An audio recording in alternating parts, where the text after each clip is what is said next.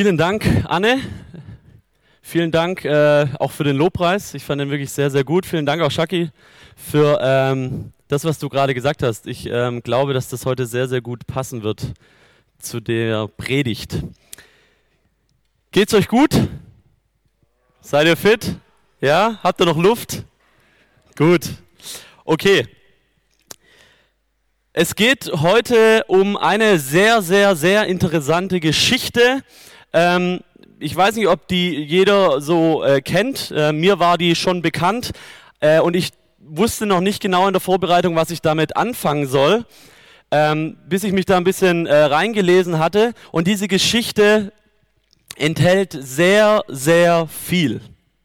Sehr viele verschiedene Facetten, sehr viele verschiedene Punkte. Und es wird mir in einer Predigt leider nicht möglich sein, heute all diese Punkte anzusprechen. Ich persönlich glaube, dass man einen ganzen Monat nur mit dieser äh, Geschichte zubringen könnte. Aber wir befinden uns ja weiterhin auch noch ähm, in einer anderen Predigtreihe, nämlich ähm, es geht um Petrus, Paulus, du und wie einfach es ist, die gute Nachricht weiterzugeben. Ähm, die Apostelgeschichte ist ähm, das Buch, das wir zwei Monate durchnehmen wollen und ähm, unter anderem eben auch diese Geschichte. Wer von euch war vor zwei oder drei Wochen im Gottesdienst, als Andreas Malessa gepredigt hat? War da jemand da? Ja? Falls ihr euch erinnern könnt, der Andreas Malessa hatte ähm, die äh, Bibelgeschichte, wo es um Cornelius, den Hauptmann, ging und um Paulus.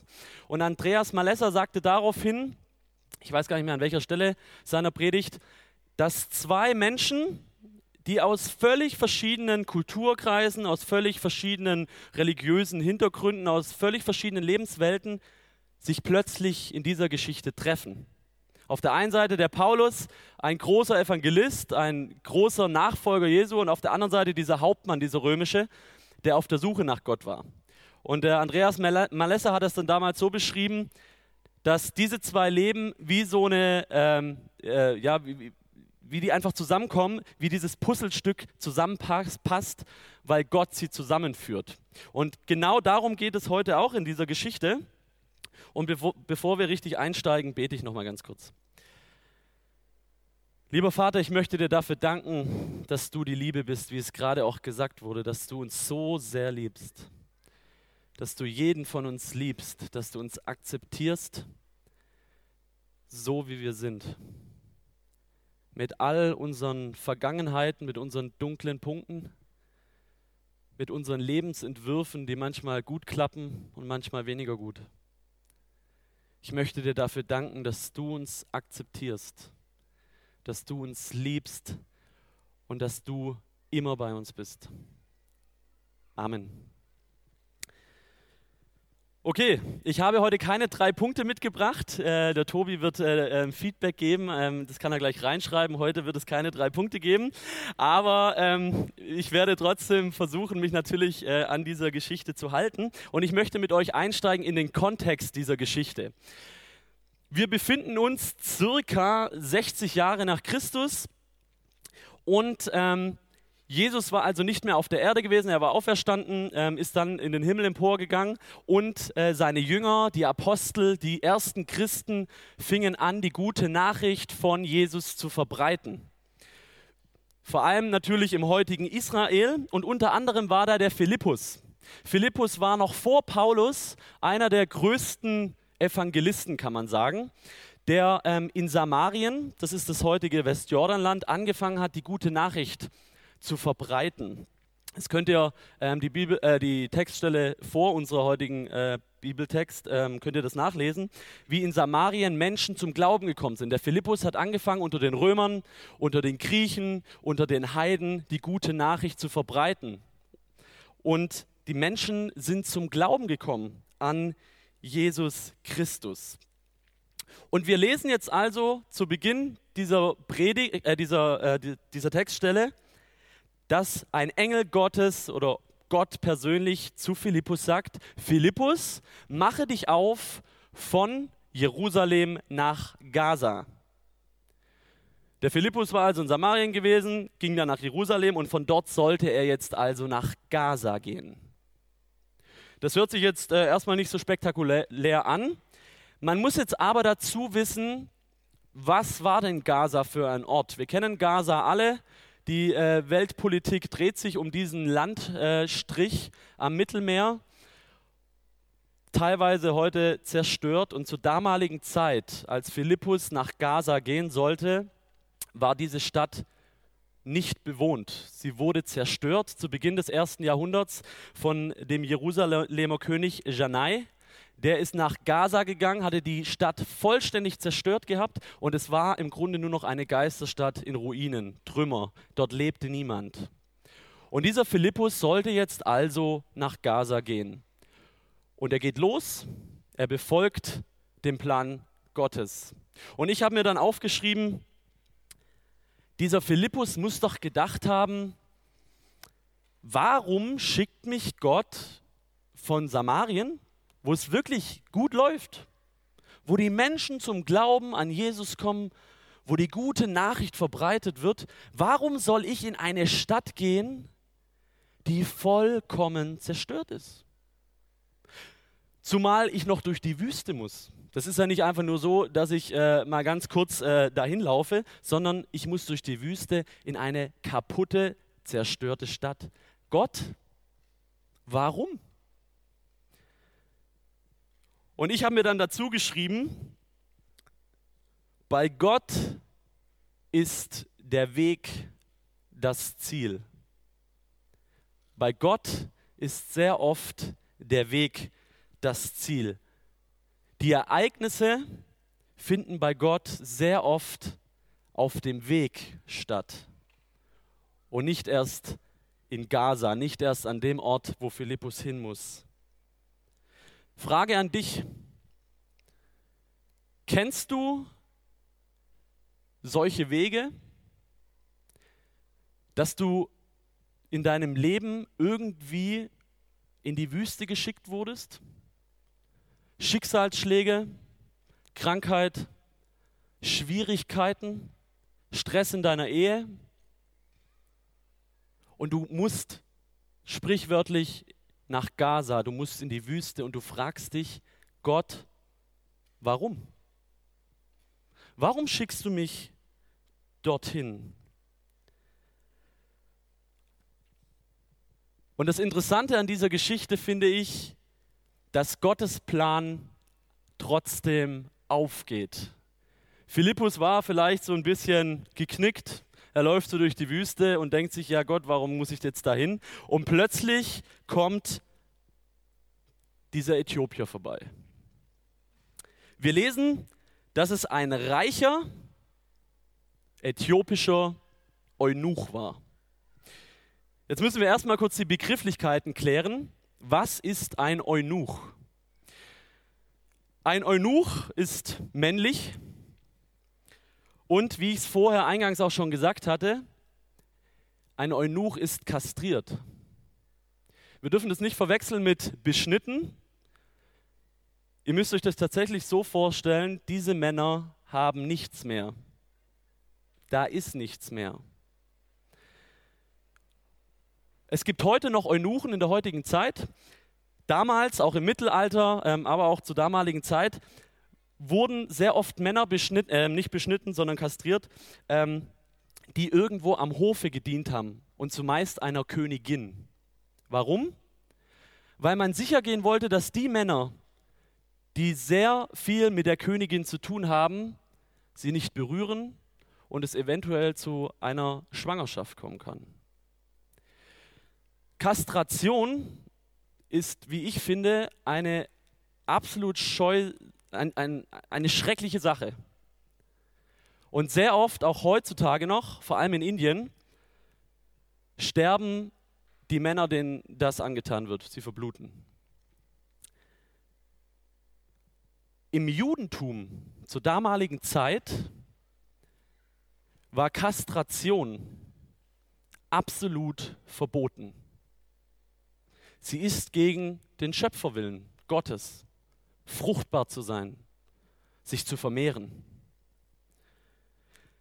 Also ein Eunuch. Das zweite, er war reich. Er war der Finanzverwalter der äthiopischen Königin. Dieser Mann hatte richtig Geld.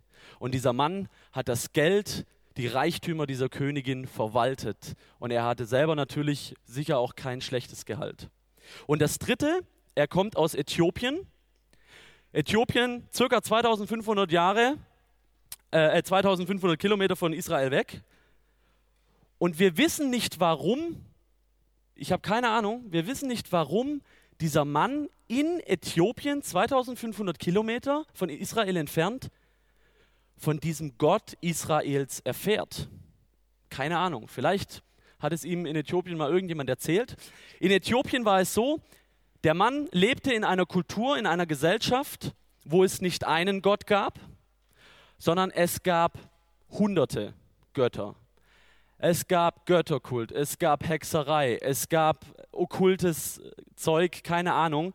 Und dieser Mann erfährt irgendwie, dass es eine Religion gibt in Israel, das Judentum, wo die Menschen an nur einen einzigen Gott glauben.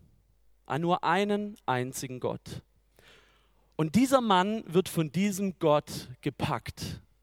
Und er möchte diesen Gott kennenlernen. Er möchte ihn sehen. Er möchte ihn erleben. Und deshalb macht er sich auf den Weg, 2500 Kilometer mit Sack und Pack. Er fährt nach Jerusalem und er möchte diesen Gott kennenlernen. In 5. Mose 23, Vers 2 kann man heute noch lesen, in unserem Alten Testament, dass Eunuchen es nicht erlaubt ist, kastrierten Männern in den Gottesdienst zu gehen und vor Gott zu treten. Könnt ihr nachlesen. 5. Mose 23. Einem Nichtjuden, dazu noch einem Kastrierten, ist es nicht gestattet, vor Gott zu kommen. Dieser Mann fährt nach Jerusalem. Er steht vor dem Allerheiligsten, dem Tempel, und es wird ihm gesagt, für dich ist hier kein Platz. Du bist es nicht wert, vor Gott zu treten. Dieser Mann war ein Eunuch, erstens, deswegen geht das schon gar nicht. Zweitens, du bist reich. Und reich bedeutet, dass du die Schätze bei den Menschen suchst und nicht bei Gott. Nachteil. Und das Dritte ist, du bist kein Jude, du kommst aus Äthiopien. Du bist keiner von uns, du bist ein Heide. Drei Faktoren, die es ihm auf keinen Fall erlauben, diesen Gott Israels kennenzulernen, in den Tempel zu gehen, ihn anzubeten. Seine Persönlichkeit, sein Beruf, seine Herkunft, seine Kultur, sein Körper. Das geht nicht. Wir lehnen dich ab. Wir wollen nicht, dass du auch nur in die Nähe Gottes kommst, in den Tempel. Als ich mit der Claudi vor zwei Jahren in Indien war, äh, zwei Monate, saßen wir irgendwann mal im Zug. Ähm, um mich rum oder um uns rum 2000 Inder, gefühlte 2000 schwarze Augen, die dich anschauen. Ähm, und wir saßen so im Zug und an einer Haltestelle stürmten plötzlich, keine Ahnung wie viel es waren, zwei oder drei Männer in Frauenklamotten in den Zug hatten so kleine Schälchen dabei, haben die Schälchen überall hingehoben und die Menschen haben alle hektisch Geld rausgeholt und haben das Geld reingeschmissen. Diese Männer sind mit ihren Frauenklamotten durchs Abteil durch und ab durch die Mitte wieder weg. Und Claudia und ich saßen so da und haben gedacht, was ist denn jetzt los? Was ist denn hier passiert? Ich glaube, wir haben sogar auch Geld geben müssen. Ähm, ich wusste überhaupt nicht warum. Und äh, ein paar Tage später habe ich dann im Reiseführer gelesen, dass es ähm, in Indien heute immer noch, wie gesagt, kastrierte Männer gibt. Männer, denen das vor allem ähm, zwanghaft angetan wurde, also die dazu gezwungen wurden von ihren Familien, damit sie Geld eintreiben, genau in, in dieser Form.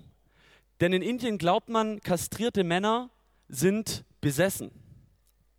Und wenn man ihnen kein Geld gibt, dann belegen sie einen mit einem Fluch. Und nicht nur das, ich habe auch in diesem Reiseführer gelesen, wenn man kein Geld gibt, kann es sogar vorkommen, dass sie ihre nicht mehr vorhandenen Genitalien zeigen. Und diesen Anblick möchte ich mir, wenn es geht, ersparen.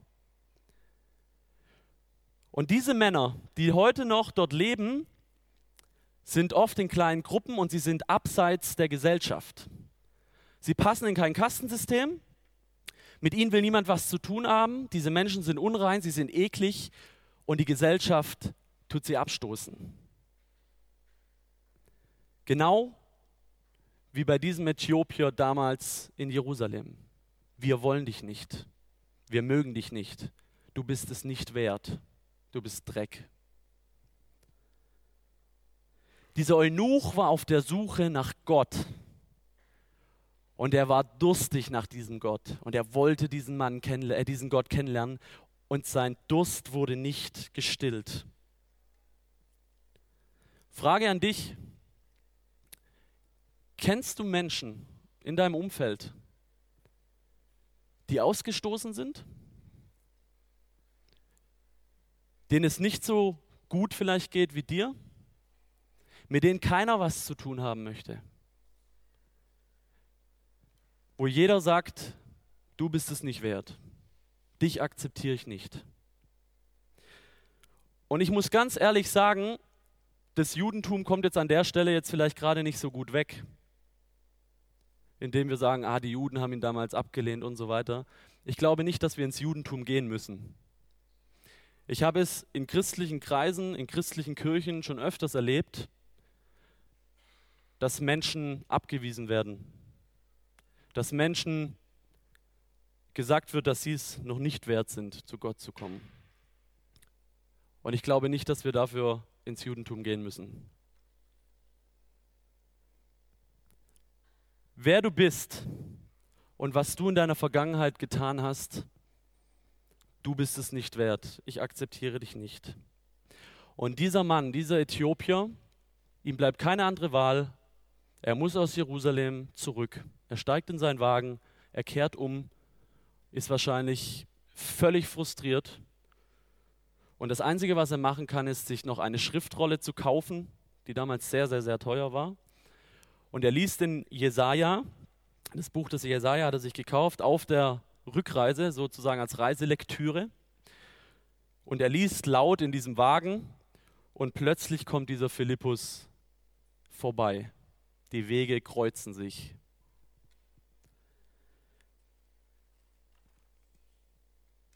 Wer von Gott und wer von dem Heiligen Geist ergriffen ist, für den gibt es keine Hindernisse mehr. Philippus erzählt diesem Mann vom Gott Israels. Dieser Äthiopier wollte wissen, wer dieser Gott ist. Und er holt ihn in seinen Wagen und Philippus fängt nicht nur an, von Gott zu sprechen. Er beginnt von seinem Sohn, von Jesus Christus zu erzählen. Wer Jesus ist, was er getan hat und welche Auswirkungen es auf sein Leben haben kann. Und dieser Mann ist so erfüllt, dass er zu Philippus sagt, hier ist eine Wasserstelle. Und für mich als Baptist geht da natürlich das Herz auf. und er geht hin und sagt, ich möchte mich taufen lassen. Ich möchte diesem Gott gehören. Und Philippus hat keine Einwände. Er tauft ihn auf den Namen Jesus. Und das Interessante ist, der Philippus sagt nicht erst zu ihm, okay, ich werde dich taufen, aber ich möchte dich bitten, wenn du in Äthiopien bist, mach bitte noch ein Taufseminar, das über ein paar Wochen geht.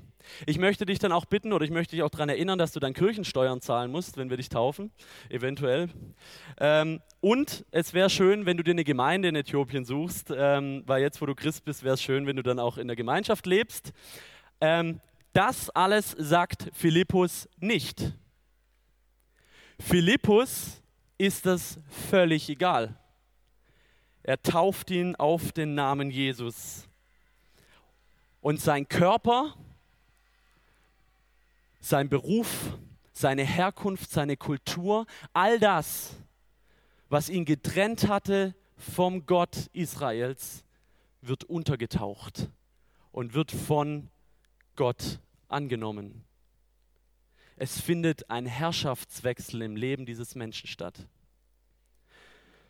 Werner de Boer, das ist ein Theologe, ein Deutscher, der nicht mehr lebt, ähm, der hat mal geschrieben, denn Christentum ist ja nicht ein kompliziertes Gedankensystem, das man in mühsamer Arbeit lernen und verstehen muss, sondern die rettende und erneuernde Lebensverbundenheit mit Jesus, die im Entstehen des Glaubens geschenkt wird. Man kann also sagen, dieser Äthiopier hatte Gott gesucht und Jesus gefunden. Das ist absolut interessant, dass dieser Philippus ihm keinerlei Vorgaben macht, wie er dann seinen Glauben zu leben hat, wenn er nach Äthiopien kommt. Wie ich es gerade schon gesagt habe, ja, du musst dann in die Kirche und es wäre schön, wenn du dann das und das und das machst. Dieser Mann fährt einfach weiter nach Äthiopien. Und in Äthiopien gab es keine Christen. Es gab keine. Und das Interessante ist, dass Gottes Plan mit diesem Mann bis heute Bestand hat. Vor 2000 Jahren ist diese Geschichte passiert. Und wenn wir uns heute die Region in Äthiopien, Südsudan anschauen, müssen wir feststellen, dass es dort 40 Millionen Christen gibt. Die äthiopisch-orthodoxe Kirche. Ich war letztes Jahr in Jerusalem in der Grabeskirche. Wer war da schon mal von euch in Jerusalem, Grabeskirche?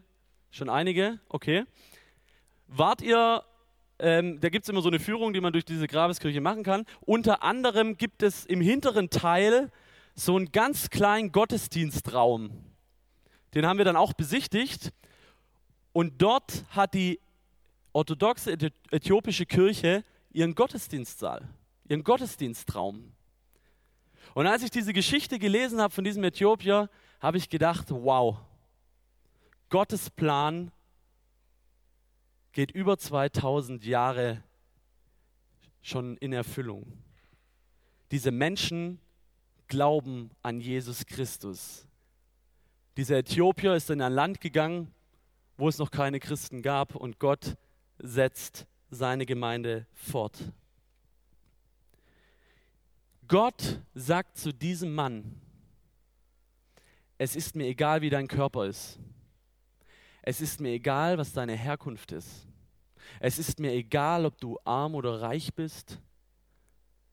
Es ist mir egal, was du früher getan hast. Ich akzeptiere dich. Ich liebe dich. Und ich habe dieses Wort Akzeptanz im Duden mal äh, im Internet nachgeschaut. Und unter dem Wort Akzeptanz gibt es verschiedene Synonyme, unter anderem das Wort Echo. Was ist ein Echo? Ein Echo ist, wenn ich in einem Tunnel bin oder in einem großen Raum wie hier und ich schreie. Ah! Hört ihr es? Ein bisschen. Ähm, soll, soll ich nochmal machen? Du verarsch. Okay, also ein Echo kann auch ein Widerhall sein oder ein Mitschwingen, ein Beifall. Ein Echo kommt immer wieder zurück. Gott sagt zu diesem Mann, ich akzeptiere dich und ich gebe dir etwas zurück, einen Widerhall. Es kommt in dein Leben etwas zurück meine Liebe. Ich liebe dich, ich liebe, wie du bist und was du getan hast, interessiert mich nicht. Und ich weiß von einigen, äh, auch aus Gesprächen, auch aus dem Hauskreis und auch hier aus dem Jesus-Treff, dass wir sehr oft ein ganz anderes Bild von uns selber haben. Wir fühlen uns sehr oft so wie dieser Äthiopier damals in Jerusalem. Nicht angenommen, wir fühlen uns schlecht. Wir glauben nicht wirklich daran, dass unser Leben akzeptiert ist, dass etwas zurückkommt von Gott, seine Liebe. Ich weiß von mir selber, dass ich sehr oft diese Akzeptanz in meinem Leben nicht spüre, diese Liebe, das, was Gott mir geschenkt hat, seinen Sohn. Und ich weiß, dass es ein sehr, sehr schwerer Prozess ist, das immer wieder anzunehmen und daran zu glauben, dass er uns liebt. Der Anfang muss also sein für uns, haben wir den Mut und das Vertrauen, die Gnade Gottes für unser Leben zu akzeptieren. Akzeptieren wir das? Egal, was wir getan haben, egal wie unser Körper ist, egal wie unsere Herkunft ist, egal was unsere Persönlichkeit ist, akzeptieren wir das. Der Philippus hat damals einfach darauf vertraut, dass Gott wirken wird.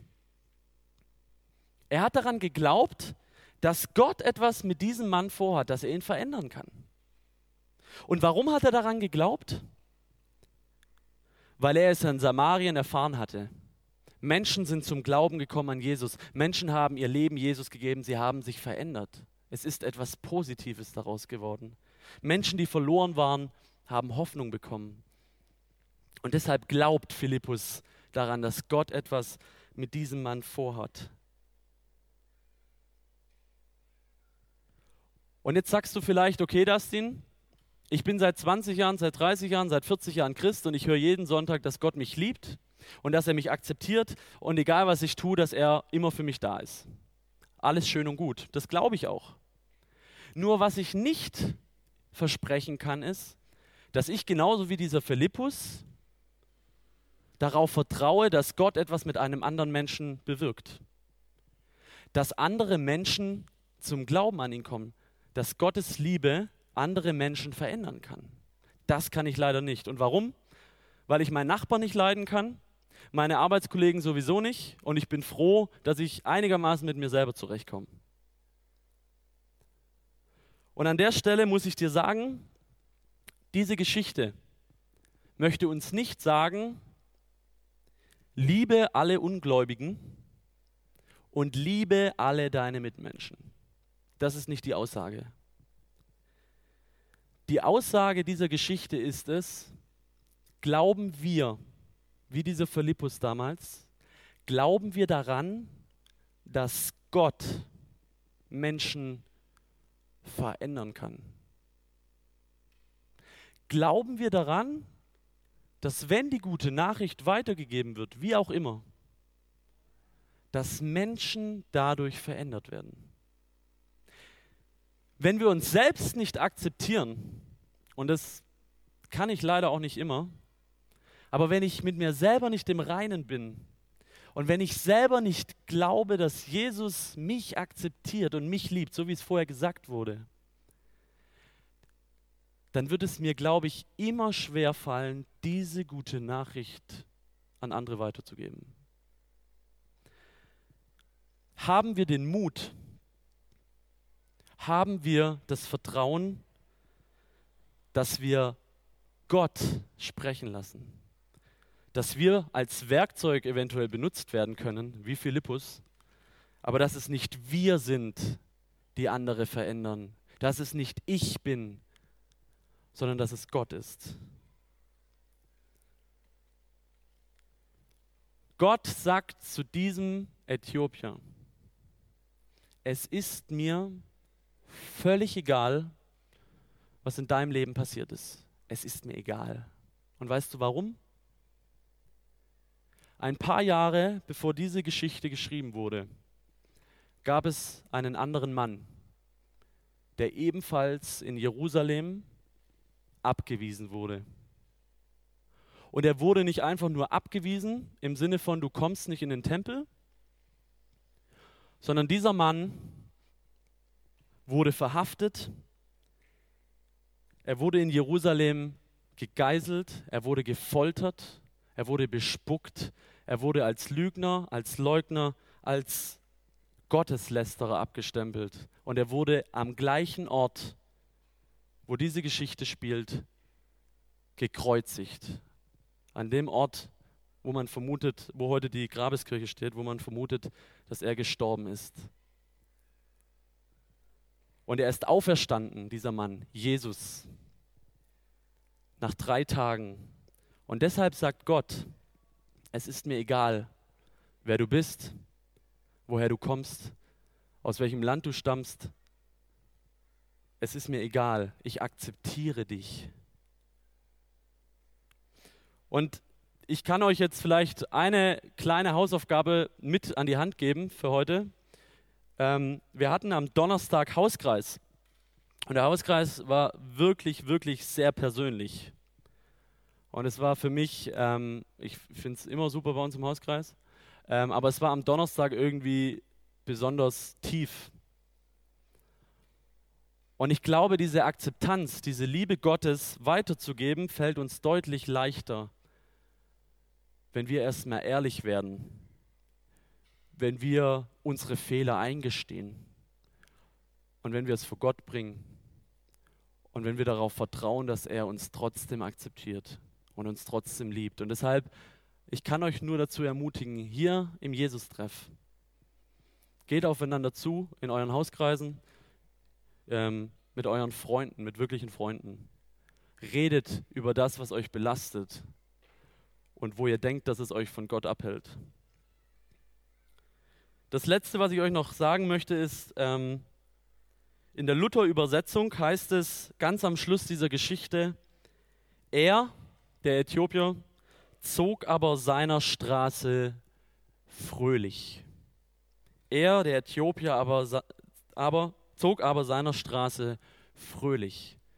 Und das wünsche ich uns, das wünsche ich dir dass du das erkennst, dass du akzeptiert bist, egal wie du bist und wer du bist, und dass du fröhlich deines Weges gehen kannst in deinem Leben. Amen.